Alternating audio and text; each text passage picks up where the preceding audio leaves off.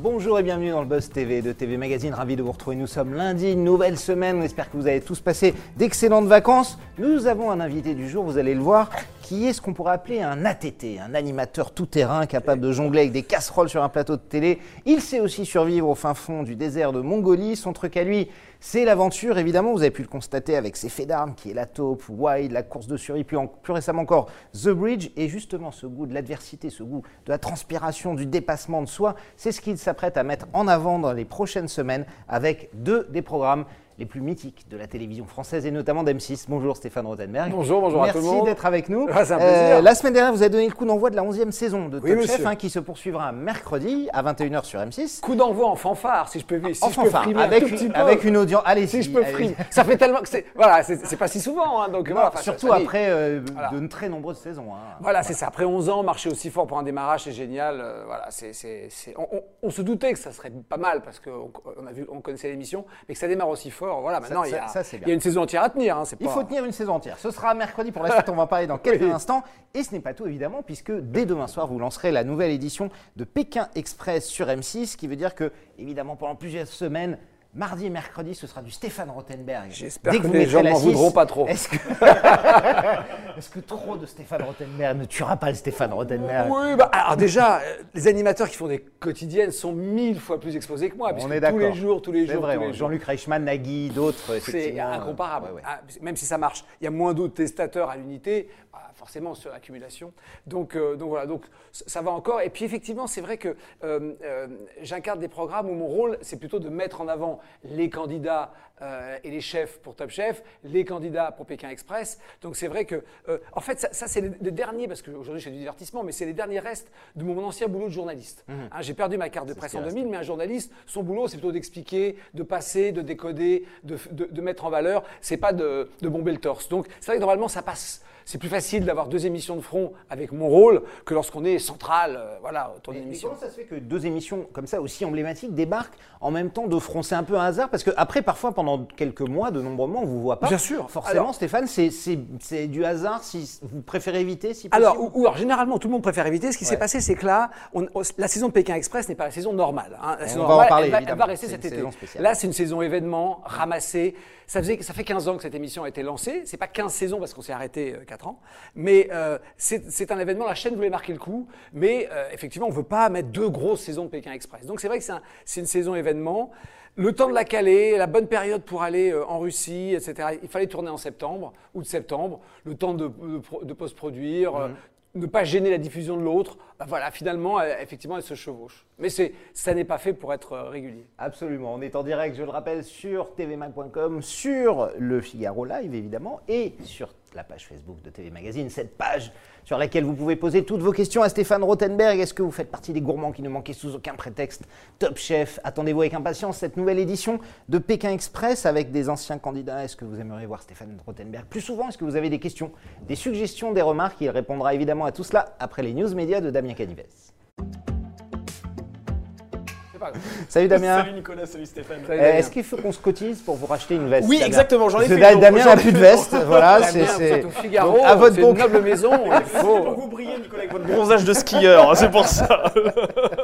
Alors on démarre tout de suite avec les audiences de ce week-end. On va se concentrer sur vendredi évidemment, parce que c'était le grand retour très attendu de Colanta. Quel a été le résultat? Eh bien, c'est un peu compliqué, Nicolas, car euh, effectivement, ce jeu d'aventure permet à TF1 d'atomiser la concurrence et de prendre largement la tête euh, du classement. Néanmoins, sur toutes les cibles, hein, où ils sont, très forts. Exactement, mais il faut quand même souligner que le coup d'envoi de cette 21e saison a été donné devant 4,6 millions de curieux, ce qui est un score évidemment exceptionnel, mais l'édition précédente a été suivie par un million de téléspectateurs supplémentaires. Donc, on suivra la courbe d'audience au cours mhm. des prochaines semaines pour savoir si oui ou non l'audience baisse réellement. Alors, M6, votre chaîne a obtenu euh, la médaille d'argent grâce à la 16e saison de NCIS Enquête spéciale. La série américaine a attisé la curiosité de 2,8 millions de fidèles. France 2 monte euh, sur la troisième marche du podium grâce à un téléfilm en rediffusion intitulé Les ombres du passé avec Samuel Le Billon et Frédéric Diffenthal. Et enfin, on termine avec cette chaîne qui échoue au pied du podium et qui signe quand même un score assez stable. Il s'agit des 27e éditions des Victoires de la musique classique. Plus d'un million de mélomanes se sont rassemblés devant ce rendez-vous, ce qui représente représente 5,8% de part d'audience. audience. Alors pour être tout à fait honnête, la semaine prochaine, on parlera aussi des audiences à J 7, puisqu'on Oui. sait que c'est des émissions Exactement. qui sont très vues en, en replay Ouais. aussi. Euh, Stéphane, quand vous voyez que Colanta, c'est, on va dire, un petit cousin hein, de, de Pékin Express, c'est un jeu d'aventure, Oui, euh, oui, pareil, euh, qui perd un million de téléspectateurs en une saison. Est-ce que ça vous inquiète, vous, pour Pékin Express? Ah, Daniel a dit, c'est quand même, ce sont quand même des scores euh, incroyables. hein. Même, Oui, au stand- même au aujourd'hui, standard de c'est vrai. TF1 d'aujourd'hui, je pense qu'il n'y a pas beaucoup de programmes de la chaîne qui, marchent 5 comme ça. C'est 5 vrai. millions et demi en une saison. hein. C'est vrai, c'est vrai. Après, effectivement, c'est difficile. La concurrence était pas, pas différente, peut-être plus facile que ce qu'ils vont avoir dans plusieurs semaines.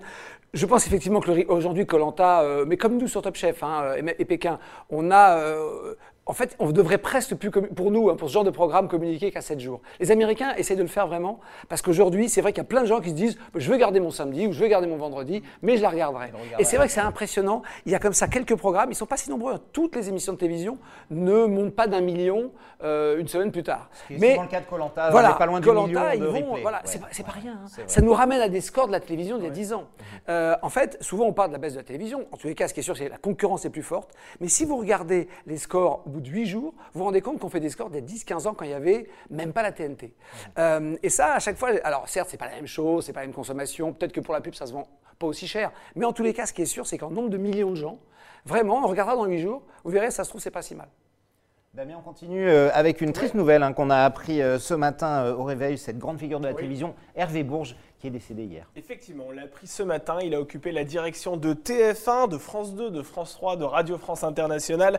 Il a également dirigé le Conseil supérieur de l'audiovisuel de 1995 à 2001. Hervé Bourges est, dé- est décédé dimanche à l'âge de 86 ans dans un hôpital parisien. Alors ce breton était une figure incontournable du paysage audiovisuel français, mais c'était aussi un, un militant anticolonialiste français euh, à l'époque de la guerre d'Algérie, un amoureux de l'Afrique, euh, également un défenseur passionné euh, de la francophonie. C'est comme ça euh, qu'on le connaissait, Hervé Bourges. Ce matin, euh, quelques personnalités ont d'ores et déjà tenu à saluer sa mémoire. L'ancien président de Radio France, par exemple, Mathieu Gallet, a salué euh, le regard qu'il avait sur le monde et les hommes, un personnage exigeant et juste, dit-il. Yannick Le Tranchant, le directeur général délégué à l'information de France Télévisions, parle quant à lui d'un humaniste malin et attentif. Il était le dernier président de TF1 avant la privatisation. hein. Euh, vous l'avez croisé, Hervé Bourges, ça fait partie des grandes figures de, de la. Absolument, j'ai fait euh, sur Match TV, qui est une chaîne qui a disparu, j'ai fait une longue interview de lui d'une heure, euh, où, il- déjà effectivement il n'était plus vraiment au- au- au- en fonction à la télévision. Il fait partie de ces gens qui ne venaient, ne pas de la télévision et ont fait de la télévision avec talent. Et c'est vrai que la, la plupart quand même, il y a eu beaucoup de gens comme ça qui ont été parachutés dans les médias et qui ont plutôt fait des massacres. Et lui, ou pas ou rien. Et, et lui, non seulement il a fait beaucoup de choses, ça a cartonné, il, avait, il aimait ça, il avait une intelligence vive. Et, euh, et- et fait, effectivement, le- je l'ai rencontré qu'une heure dans ma vie. Après, j'ai fait deux, trois petites choses comme ça où il y avait beaucoup de monde. Mais en face à face, une heure. Et c'est assez saisissant parce qu'effectivement, le goût de la télévision, l'intelligence, la singularité Ouais, du la personnage, culture, ouais, bon, ouais. c'était, voilà, euh, grande figure. Une grande figure, effectivement, qui nous a quittés. On termine, Damien, avec le retour d'une émission culte. Ah oui, effectivement. Alors euh, France 2 a décidé de dégainer euh, la carte de la nostalgie Ah oui. hein, en cette année euh, 2020, car après l'annonce du retour d'Interville, nous venons d'apprendre, d'après une information révélée dans Touche pas à mon poste, que surprise surprise fiable, faire. ça, ou pas? Ah oui, c'est très fiable. Bon, c'est très fiable puisque même Olivier Mine a réagi à cette information euh, et a même dit un merci. Donc ça prouve vraiment bien qu'il va revenir euh, à la tête de ce jeu. Alors pour rappel, hein, pour ceux qui n'ont pas connu euh, cette émission, le concept était assez simple hein, de cette émission qui était diffusée, on le rappelle, en France à la fin des années 80. Il s'agissait tout simplement de piéger des personnalités à l'aide euh, de caméras cachées. Marcel Béliveau. Exactement, exactement. Qui était sur TF1, Ouais. qu'il a rapatrié après sur France 2 et puis qui est revenu, je crois, sur, sur TF1 à l'époque. Alors l'idée de France 2 euh, dans ce retour, eh bien, ce n'est pas de proposer une émission récurrente comme on pourrait le croire, mais juste de fêter les 30 ans euh, de l'émission euh, qui a marqué les esprits. Et celui qui s'y collera, effectivement, eh bien, c'est Olivier Mine. Voilà. Alors, euh, en Interville, surprise, surprise, est-ce qu'à un moment, le service public, c'est vrai, le fait beaucoup en cette année, mais d'autres aussi, flirtent pas un peu trop avec la nostalgie, c'est-à-dire re- refaire venir les, anciennes recettes et. Ouais, euh, mais euh, je suis bien placé pour vous dire que lancer des nouveaux programmes aujourd'hui en télévision, c'est très dur. Moi, ouais. j'ai tenté pas mal de choses et finalement, on reste sur Top Chef Pékin, qui sont des formats plus anciens, TF1. En fait, même aux États-Unis, on regarde quand même ce qui se passe là-bas, puisqu'ils ont une concurrence encore plus exacerbée. Il y a des énormes succès en télévision, ils ont tous plus de 10 ans. Euh, ils ont été repimpés, ils ont été modifiés, etc. C'est très dur aujourd'hui parce que avant vous lancez une nouvelle émission avec 3, 5, 6 chaînes. Maintenant vous lancez une émission avec 32 chaînes, des plateformes, des machins. C'est très dur. Alors que, ah, alors quand vous dites euh, surprise, surprise, même si c'est pour les plus, plus anciens, ah, Bien ça sûr. me dit quelque chose. Moi, fabuleuse production, je ne sais pas comment ils vont faire, mais moi j'ai été complice d'un piège dans Surprise, surprise. Ah, c'est vrai à ouais, l'époque ouais, Ah. Vous aviez piégé qui? J'avais piégé un- euh, le bachelor de l'époque. D'accord, le bachelor. voilà, c'était Steven, je crois. Et j'en ai fait une autre pour un chanteur, mais j'ai oublié. J'ai fait deux fois. C'est d'un stress terrible. J'étais piégeur pourtant. Hein. Ouais, piégeur. Euh, je touche du doigt, jamais piégé. c'est une complexité folle. C'est vraiment, c'est des super productions. C'était impressionnant. Hein.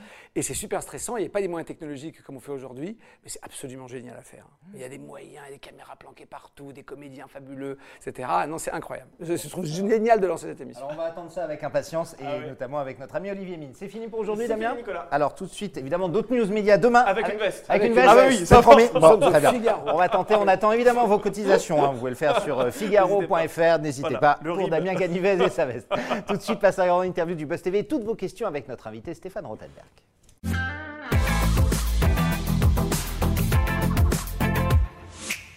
Compte à rebours est lancé. Demain, ce sera 21h05. Stéphane, vous lancerez la nouvelle saison de Pékin Express sur M6. Et pour marquer ce 15e anniversaire, ou faire 15e ou 14e, parce qu'en fait, c'est arrivé en 2006 hein, l'émission. Oui, mais on a tourné en 2005. Voilà, on a ah, tourné. Ah, bah, oui. À nous, c'était vraiment 15 ans. J'étais, pour le coup, vraiment sur la place rouge, 15 ans quasiment jour pour C'était assez incroyable. Alors, vous, euh, cette année, évidemment, vous allez marcher sur les traces de la route mythique, cette fameuse route Pékin Express, puisque c'était le nom de l'émission originale, tout comme Colantin. La première s'est passée à Colanta. Les autres depuis, non, mais on a, gardé, le nom, comme le Dakar, comme le Pékin. Euh, vous qui avez lancé cette émission en, 2005, en 2006, donc euh, qu'est-ce que vous avez ressenti sur le tournage? C'était ce, retour aux sources de cette course, on va dire, mythique et de cette route mythique. Et on va parler dans quelques instants des candidats hein, qu'on va, voir. Non, mais ça fait drôle, ça fait drôle de revenir sur la place rouge, ça faisait drôle. Alors encore une fois, c'est une saison raccourcie, donc on a fait une partie de la route. Mais quand même, il y a tous les, tous les grands symboles étaient là, Kazan, la muraille de Chine, Moscou, etc. Ah, ça fait drôle. Ça fait drôle d'abord parce que ça, on, prend un petit, coup de vieux, hein. On ouais, c'était à 15 ans. Hein. D'ailleurs, euh, je sais qu'au montage, lorsqu'ils ont mis côte à côte certains plateaux, par pudeur, et franchement, j'aurais assumé. Hein. Mais je sais qu'ils ont viré les plateaux de moi euh, euh, côte à côte entre moi il y a 15 ans et moi aujourd'hui, parce que forcément, j'ai pris cher. Mais, Mais moi, ils, auraient pu, ils, auraient pu, le faire. Franchement, ils auraient pu le faire. Mais c'est vrai que ça fait drôle. Et c'est vrai que franchement, lorsque je suis sur la place rouge il y a 15 ans, que j'attends les premiers candidats, déjà, on ne sait pas s'ils vont arriver à l'heure. On n'a pas de GPS pour les traquer, on n'a rien. Et euh, franchement, je ne pense pas que l'émission va être un tel succès. Elle s'est plantée en Allemagne, elle a marché en Belgique, mais elle s'est plantée en Allemagne. Donc on part sans savoir. On va être diffusé le samedi à 18h dimanche à 18h. C'est une émission euh, hollandaise à la base, c'est euh, C'est une émission ouais, belgeo-hollandaise, belgeo-hollandaise, un, peu adaptée de Amazing Race américain. Voilà, exactement, mais plus proche des gens. Mais plus proche des gens. Euh, et, enfin, plus proche des, des, locaux. Et mm. c'est vrai qu'on démarre le dimanche à 18h sans trop savoir ce à faire. Et le succès sont tels qu'on finit en prime. Ça arrive pas souvent, vous savez mieux que moi. C'est rare. Donc voilà, mais c'est vrai que euh, non, ça fait oui, on se dit jamais, franchement, hein, c'est pas une posture. Jamais je pouvais imaginer que 15 ans plus tard, euh, on y sera encore 3, 2, 1, 0. C'était fait évidemment avant euh, les problèmes du coronavirus hein, oui. en Chine. Ah oui, bien avant. Vous l'aviez tourné l'année dernière et évidemment tout ne s'est pas passé comme prévu dans ce voyage. Comme souvent. les passages en Russie, en Mongolie, ça a été compliqué. Vous avez été empêché de tourner en Chine parce qu'il y avait les 70 ans de l'anniversaire du, du régime. Euh, comment, comment ça s'est passé euh, avec les autorités? Vous avez été arrêté plusieurs fois, Tout reconduit, envoyé ouais, Alors on a l'habitude. Et, c'est vrai que euh, c'est ce qu'on dit toujours aux candidats. Les autorités font partie de la course, on n'est pas responsable. Si vous êtes bloqué, on a deux solutions. S'il n'y a qu'un seul candidat bloqué, bah, la course continue et puis vous arriverez en retard. Mais intégrez ça, ça c'est juste la police locale. Ça, c'est pas très grave. Et puis il y a plus grave, c'est quand brutalement les autorités, de manière plus unilatérale, disent voilà, maintenant c'est fini, on arrête de tourner, on vous a donné l'autorisation. Vous savez, on donne, généralement, on nous donne l'autorisation par le, ministère du Tourisme ou le ministère de la Culture. Ou, voilà. Et puis, vous avez les autorités militaires qui, dans beaucoup de régions, c'est même pas les autorités nationales, souvent, c'est local. Un, général qui dit bah non, mais moi, j'ai pas envie. et que le fait des autorités, euh, de, même centrales, disent oui, ils s'en fichent. ils, s'en vous arrêtent. Ils nous arrêtent. Il y a plein de pays comme ça hein, où le militaire est souverain. Et s'il décide d'arrêter le truc, c'est pas son problème. Et là, ils avaient donné l'autorisation et brutalement, ils ont réalisé que c'était les 70 ans de, voilà, de, la révolution, du régime. Et donc, euh, ils ont dit bah non, au revoir, messieurs, vous ne rentrez pas. On avait toutes les autorisations. Mais finalement, ce n'est pas le plus compliqué. C'était moins compliqué que la fois où vous étiez en résidence surveillée. On a connu bien pire. C'était en, en, en, Inde, mais avec, des, euh, voilà, avec des, des euh, une région très compliquée sur le plan, euh, avec des autonomistes, etc. donc oui, voilà, on n'a pas été en résidence surveillée, on ne s'est pas retrouvé entre 8, flics ou 8 militaires. beaucoup, beaucoup plus simple. On a, moi, j'étais accusé d'espionnage en Inde. Oui, pas banal. donc là, c'était juste on vous avez dit oui, bah finalement c'est non. Voilà. Le problème, c'est qu'on est 120 et que, ça bloque. voilà, en, logistique, c'est pas simple. Damien, Oui, nous on sommes va en prendre des direct. questions de suite et après on va rentrer dans le cœur du sujet. Nous sommes en direct effectivement sur la page Facebook de TV Magazine, sur le Figaro.fr. Alors il y a Alexandre qui est un ultra fan de Stéphane Rothenberg et le dire Ah, c'est pas, pas peu. hein. Euh, voilà, il, est- il adore Pékin Express, longue vie à ce programme et merci à Stéphane Rothenberg qui l'anime avec brio. On salue euh, Charlie qui est avec nous, qui est impatient de revoir Pékin Express euh, à la télévision et on va prendre justement la question d'Alexandre euh, qui souhaite savoir quel est votre meilleur souvenir depuis le lancement de l'émission? Ah, c'est difficile parce qu'il y en a eu mille. Je dirais qu'on a, je ne sais pas pourquoi. euh, il y a une route qui nous a beaucoup marqué, c'était euh, euh, Rio-Lima. Donc on a traversé. Aujourd'hui, comme on a, il n'y a plus beaucoup de lignes directes. Quand vous regardez Pékin, on fait souvent des, des, des liaisons d'avions. ouais, ouais, la, saison est un peu plus, enfin, les- les- on, on fait un peu moins de stops parce qu'on veut que les candidats passent plus de temps chez les gens. Donc la route est plus courte. Donc on, on fait souvent des sauts de puce dans des pays. À l'époque, on faisait des paf, hein, Moscou, Pékin et Rio-Lima, très direct, enfin pas direct d'ailleurs. C'était faramineux. Et euh, c'est l'une des routes qui m'a le plus bluffé et Quito, euh, Ushuaia, ou pareil. En ligne droite. Euh, L'Amérique latine m'a vraiment bluffé parce que je ne m'attendais pas à ce que ce soit aussi fulgurant. Je, je sais pas, l'Asie, on connaissait peut-être mieux, je ne sais pas euh, pourquoi. Là, c'était la surprise. Et oui, les, les saisons d'Amérique latine, peut-être, me marquent plus que les autres. Voilà. Et aussi parce que la culture est quand même un peu proche. Il y a, il y a- il y a à la fois des, des cultures andines qui sont très loin de nous, et puis bien sûr la culture euh, hispanique qui est là. Donc ce mélange de cultures, je ne sais pas, mais à chaque fois, ça nous bluffe. Chaque fois, ça marche. Le plus mauvais souvenir, c'était votre accident en Asie, là, votre accident Même de pas. moto. alors, et- non et c'est pas une frime, hein, mais même non. pas. Je- je- ça a beaucoup plus traumatisé les autres. Et puis c'est vrai qu'on. en- Ouais, puis on voit les images en boucle. Voilà, on voit les images en boucle. ouais, Encore ouais, une ouais, fois, j'explique que. Alors, c'est vrai que le choc est violent, mais il est surtout violent parce que j'ai mis mon micro sur moi et que c'est rare que dans un accident, on entende la tôle froissée de l'intérieur. Et c'est vrai que du coup, c'est pas un faux son, comme c'est souvent le cas dans les films, par exemple, quand il y a un crash. C'est un vrai Là, c'est son, un vrai son réel de tôle qui se froisse et d'impact, ce qui arrive jamais. Normalement, les- dans tous les chocs que vous voyez au cinéma, tout est. Bien sûr, les sons sont complètement sûr, fake. sont. Et là, c'est un vrai son. Et du coup, cette vérité du son rend le choc qui est pas si gros. En fait, le mec, il m'a fait plus une baffe qu'autre chose. Alors, Ouais, effectivement, ouais. j'étais pas protégé. Mais ça fait un peu fait le effroyable truc. comme bruit. ouais, Mais c'est ce bruit qui. Et là, on se rend compte que les sound designers au cinéma ou euh, en fiction, etc., finalement, c'est pas facile de recréer un vrai son d'un vrai truc. Voilà. Et vrai. le fait d'avoir ces micros sur moi, on entend vraiment tout. Et je pense que c'est ça, comme ça. Non, non, le plus mauvais souvenir, je crois vraiment que c'était ce coup de la résidence surveillée. En parce Inde, que. Oui, parce que c'est Midnight Express. Vous avez vraiment un gars en face de vous et on dit, il blague. euh. Alors j'ai deux prédécesseurs qui sont visiblement, Philippe de Dieu-le-veut était visiblement quelqu'un qui était au service de renseignement français, priori, je oui. crois, Euh, ouais. DGSE, et puis ouais. je crois qu'il y a un animateur américain très connu qui était un type vraiment euh, un vrai tueur de la CIA. Bon. Donc j'ai deux prédécesseurs qui ont un, un palmarès. Est-ce que les gars du coup se méfient des animateurs télé en général? Je sais pas. Vous n'êtes pas des services secrets, vous. Mais non, non, non, j'ai fait l'armée, donc je sais me servir de plein de choses, etc. Mais pff, non, pas du tout. Euh, alors évidemment, outre l'itinéraire, hein, l'itinéraire mythique euh, qui terminera à Pékin, vous avez également fait appel à des candidats, des anciens, des Oui. candidats emblématiques qui ont fait le succès de cette émission euh, sur 15 ans. Euh, comment ça s'est passé? Je mets- Ils ont été tous ravis de, de revenir. Comment s'est passée la, la sélection? Sur Ah, quels critères vous les avez choisis? C'est très difficile parce que c'est vrai qu'on voulait, euh, euh, on savait qu'on allait faire des mécontents parce qu'il y en a plein qui veulent revenir. Ça- Pour beaucoup, ça a vraiment changé, si ce n'est leur vie, leur perception de la vie, hein, leur valeur, leur hiérarchie des valeurs. C'est étonnant, mais Pas seulement pour ceux qui ont gagné de l'argent. Exactement, hein, on non, parle non, de loin tous. de là. Ouais, C'est vraiment le fait qu'ils ils- ils voyagent, beaucoup n'avaient pas voyagé avant, beaucoup voyagent depuis, etc. Et donc, ils étaient tous très partants. Euh, et euh, et c'est vrai qu'après, il faut faire des choix. Et donc, c'est un peu euh, comme ça, empirique, entre ceux qui sont dispo, parce que mine de rien, il faut quand même être dispo longtemps, entre ceux qui... et puis, on voulait avoir à la fois des candidats assez récents, puis aussi des candidats des premières saisons, des pionnières, parce que là, en l'occurrence, c'est des filles, les pionnières, c'est saison Il n'y a 3. personne de la première saison. Non, il n'y a personne de la première saison. Voilà. Après, franchement, c'est comme une saison raccourcie, il y a peu de candidats. Bref, voilà, on voulait des gens, pas forcément des gagnants, pas forcément, des, les, pas forcément les plus forts, même si on s'est rendu compte que c'était quand même très très fort.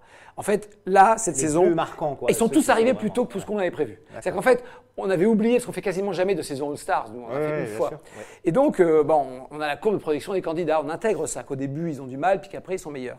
Et là, dès la première Ils course, sont bons tout de ils suite, sont bons tout de suite. Ils arrivaient avant moi, c'est une galère à chaque fois. euh. et le- le- et- mais c'est vrai, voilà, ils étaient très très bons et ça va se voir dans le programme. Alors, trouver un logement n'est pas simple en Russie. Les Russes, il y a cette barrière culturelle qui n'est pas simple. Une fois que c'est passé, en revanche, c'est génial. Mais sur la route, ils sont, c'est des machines de guerre. Alors, plus condensé, vous l'avez dit, et il y a une raison à cela, c'est que toutes les étapes seront éliminatoires. Oui. C'est-à-dire qu'il y aura un éliminé à chaque fois. Au revoir. Euh, pourquoi vous avez décidé de, de- de faire ça, de condenser, j'allais dire, ce, ce plaisir? Parce qu'effectivement, on avait toujours le suspense de quelqu'un est arrivé dernier, mais Il y a- non, c'est non éliminatoire. Ouais, c'est une éliminatoire. Bah voilà, en fait, ce qui se passe, c'est qu'effectivement, euh, souvent sur le plan logistique, on décide, et puis parce que c'est un coût énorme, ce programme est très compliqué, c'est un casse-tête hein, budgétairement. Donc finalement, au départ, hein, euh, les étapes non éliminatoires, c'est une astuce pour faire plus de prime avec moins de candidats. Hein. C'est vraiment historiquement, mais c'est parce que c'est un programme qui a été lancé en Belgique, qui est une télévision qui a une économie qui n'est pas la nôtre, et donc ils ont créé ce twist artistique au départ pour ça. Et, et, finalement, c'est vrai que c'est devenu en fait tellement fort que maintenant on le fait, quoi qu'il arrive. Et là, euh, ça aurait été, euh, comme on a une saison très raccourcie, ça faisait très peu de candidats finalement. Si on commençait à faire des étapes non éliminatoires, ça faisait très peu de candidats. Donc c'est tout bêtement pour ça. C'est tout bêtement artistique de se dire, bah là on veut quand même du monde, même si on fait une saison très courte. Et donc voilà, du coup, euh, effectivement, il n'y a pas d'erreur possible. Damien. Allez, on va prendre une question de Samuel sur Twitter qui souhaite vous demander est-ce que ce n'est pas anachronique de proposer un programme avec des cartes routières à l'heure des applications et de tous les GPS C'est vrai que ça fait bizarre de voir des personnes qui sont en train de regarder sur des cartes. On a l'impression qu'on se trouve au siècle dernier. C'est vrai, c'est vrai, mais je crois que c'est important de visualiser. Alors, il y, a une, il y a une, il y a une, on fait gagner le téléphone express. C'est justement, c'est un bonus pour avoir le GPS les gens avec qui ils vont monter, c'est sûr, vont avoir un GPS. Mais c'est vrai que pouvoir, sur votre téléphone, c'est pas si simple de visualiser. Pouvoir visualiser, j'allais dire effectivement à l'ancienne, votre parcours, ce qui s'y passe, le garder à l'image, et c'est la seule source, vous le perdez, c'est fini. Et ça arrive. Hein. Et euh, on a gardé, mais du coup, c'est vrai qu'on n'est on n'est pas que techno. En fait, il y en a plein de techno hors antenne, notamment aujourd'hui le tracking des candidats qui nous sauve la vie pour plein de choses. On sait où ils sont, on sait même à quelle heure ils arrivent. Une fois qu'ils sont dans la dernière voiture, qu'on sait que la voiture euh, les amène, puisqu'on a l'information par le caméraman qui nous dit c'est bon, le, il emmène au bout. Moi j'ai l'information et du coup bah, je suis le, point GPS du caméraman et je sais naturellement euh, à la minute près maintenant quand ils arrivent. Il m'est arrivé d'attendre des heures dans les saisons précédentes, des heures, des heures, des heures au drapeau. Ou d'autres fois d'être en retard euh, par alors, ça, ça qui ont été plus vite que vous. alors ça c'est un autre problème, c'est qu'ils prennent très, très vite, ils sont bons, ils choisissent des voitures du coup euh, plus grosses, en se disant je vais prendre une, plutôt qu'une petite voiture locale. Et moi, je suis dans une petite camionnette euh, avec mon équipe, donc je vais au rythme des camionnettes. Et c'est vrai que si vous prenez euh, quelqu'un qui a une. voilà, et puis moi, je peux me perdre aussi. Alors évidemment, cette émission a connu plusieurs vies. Elle a été diffusée pendant 10, 10 saisons sur M6 avant de disparaître, puis de revenir en, 2018. Euh, est-ce qu'avec des audiences euh, correctes, hein, je crois que c'était plus de 2 millions et demi, c'est ça En oui, comptant, donc euh, les, les, J plus 7, et c'était diffusé au, cœur de l'été.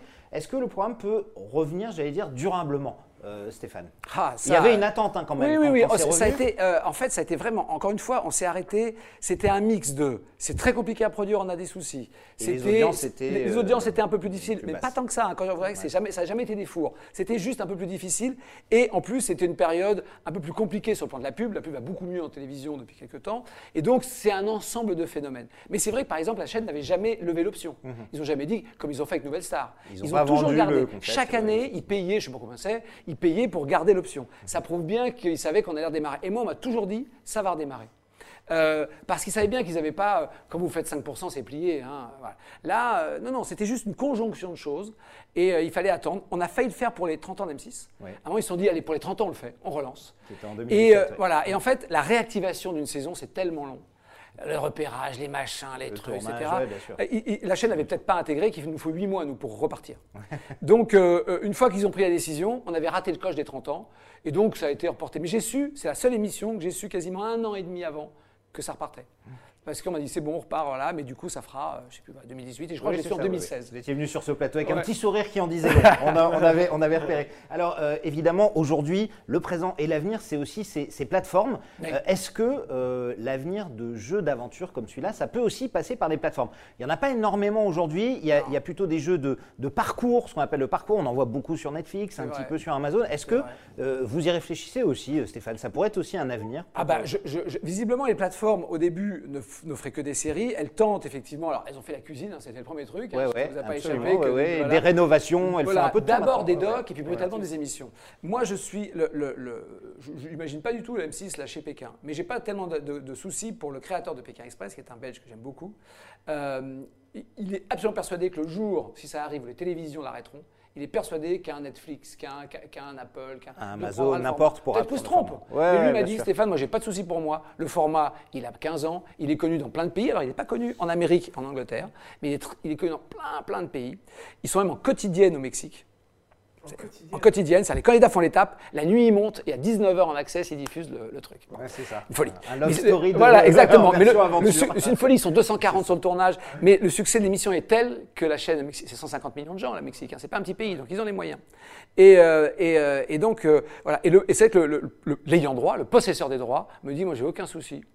Si un jour la télévision, pour mille raisons, ne peut pas se l'offrir, Netflix pourra s'offrir. pourra se Moi, j'en sais rien. Pour l'instant, moi, je, suis, je reste à M6, donc on verra. Alors, évidemment, on va parler aussi de, de, Top Chef pour conclure euh, ce Buzz TV. Euh, ça, le coup d'envoi, c'était la semaine dernière euh, sur M6, mercredi. Ça fait 11 ans que cette émission existe. 16,5% de part d'audience, 3 millions de téléspectateurs. Vous l'avez dit, hein, c'est suffisamment rare. Un lancement en hausse par rapport à la, à la saison dernière.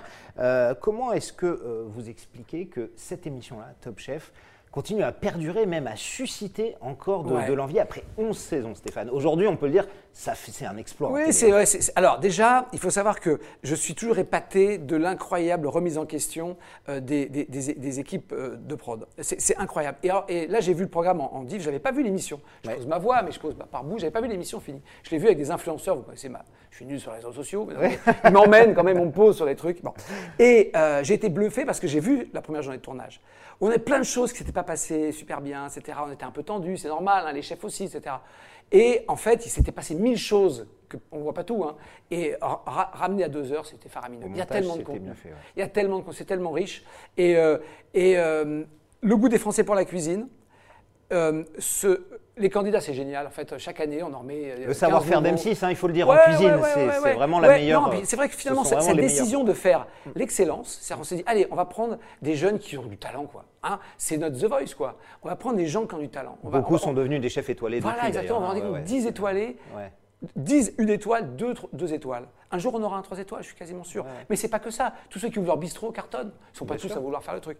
Et, euh, mais parce qu'on va chercher des mômes super forts euh, et derrière, euh, on a des grands chefs qui les forment, ils adorent ça. Vous savez, pour les chefs, c'est très important de transmettre. Mhm. Et donc, euh, maintenant, tous les grands chefs, quasiment, il y a deux, trois râleurs qui ne veulent pas venir, mais c'est rarissime.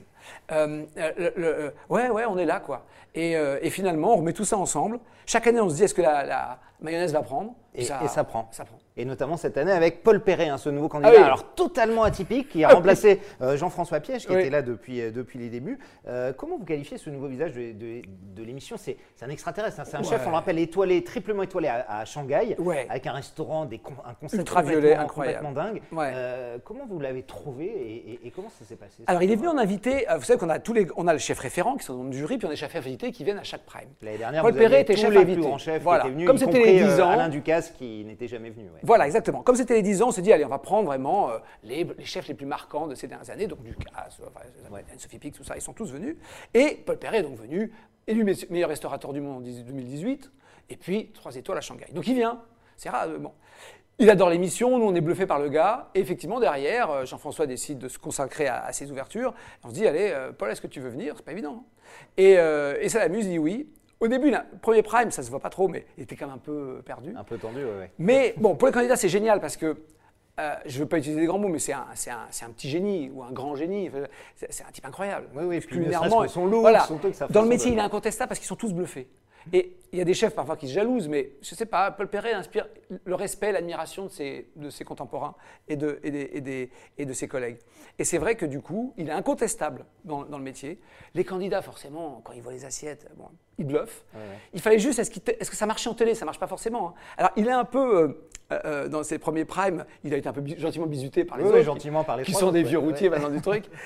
mais finalement, avec, avec ah, et puis la cuisine, ça parle. Donc, euh, moi, je, vous allez voir, mais je trouve qu'il va, va très vite se prendre au jeu. Et, il est, et en tout cas, il est incontestable. Voilà, Paul Perret. Damien. Allez, une question de Lucie sur Twitter. C'est vrai que cette année, vous accueillez le premier euh, chef gay euh, de l'histoire de, Top Chef, le premier euh, ouvertement, en tout cas, ouvertement, oui, ouvertement homosexuel. C'est son choix. Voilà, de, le dire. Oui, et c'était important pour vous aussi de vous ouvrir une certaine diversité, comme, comme on dit aujourd'hui. non, parce que c'est volontaire en tout cas. Pas du tout. En fait, c'est dans son portrait. L'amour dans le prêt l'a fait aussi. Hein, oui, oui. non, non, mais pas du tout, du tout, du tout. Ça n'a vraiment pas été. Alors pour le coup, et je pense que vous pouvez vous rendre compte depuis 11 ans, notre seul critère de sélection, il est culinaire. La seule chose que l'on fait, la seule chose que l'on fait en revanche, c'est que, alors que les filles sont 5% du métier, on essaye, d'en avoir un peu plus. par engagement et là par choix, d'en avoir plus dans le cast. Au minimum, elles sont 20% du casting définitif, alors qu'elles ne sont que 5% dans le métier, et 5% dans les gens qui, nous, qui font appel à la candidature. C'est notre seul choix volontaire. En revanche, derrière, la seule sélection est culinaire. Ensuite, dans le portrait, ils racontent ce qu'ils veulent. Ils montrent ou pas leur famille. Euh, c'est eux qui décident. Voilà.